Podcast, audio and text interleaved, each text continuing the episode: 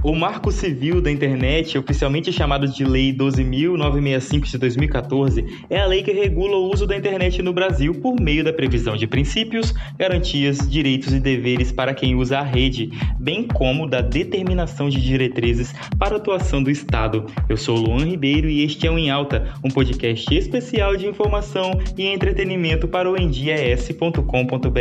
O assunto hoje é comportamento na internet. Muito tempo utilizamos a internet no dia a dia para atividades já consideradas habituais, como chamar um carro, realizar pagamentos, pedir comida ou fazer reservas. O que anda sendo discutido no âmbito político e social nos últimos meses é sobre o combate às fake news. Recentemente foi aprovado pelo Senado o projeto de lei 2630/2020 que busca combater a disseminação de informações falsas na internet, as chamadas fake news.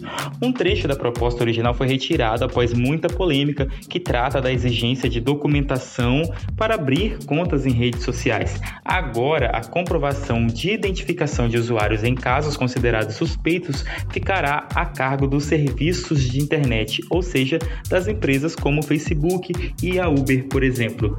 O acesso aos dados de identificação só será possível para averiguação de provas em uma investigação criminal e instrução processual penal, quando houver ordem judicial judicial para tal. Mas afinal, nós do Em Dia queremos saber: para você, a obrigatoriedade de documentação no cadastro de redes sociais é um reforço ao combate de práticas criminosas e disseminação de fake news? Responde pra gente no arroba EnDiaES. Eu, Luan, considero que o uso da internet deve ser entendido como viver em um grande condomínio habitacional ou estar em um jantar formal onde há diversas pessoas à mesa. Existem regras, protocolos e etiquetas sociais que precisam ser respeitadas para uma boa relação, ou seja, uma relação harmoniosa entre os indivíduos e grupos. Vale ressaltar que o modelo brasileiro de fiscalização e jurisprudência sobre a internet é modelo para todo mundo, sendo amplamente elogiado e utilizado por outros países na construção de suas leis.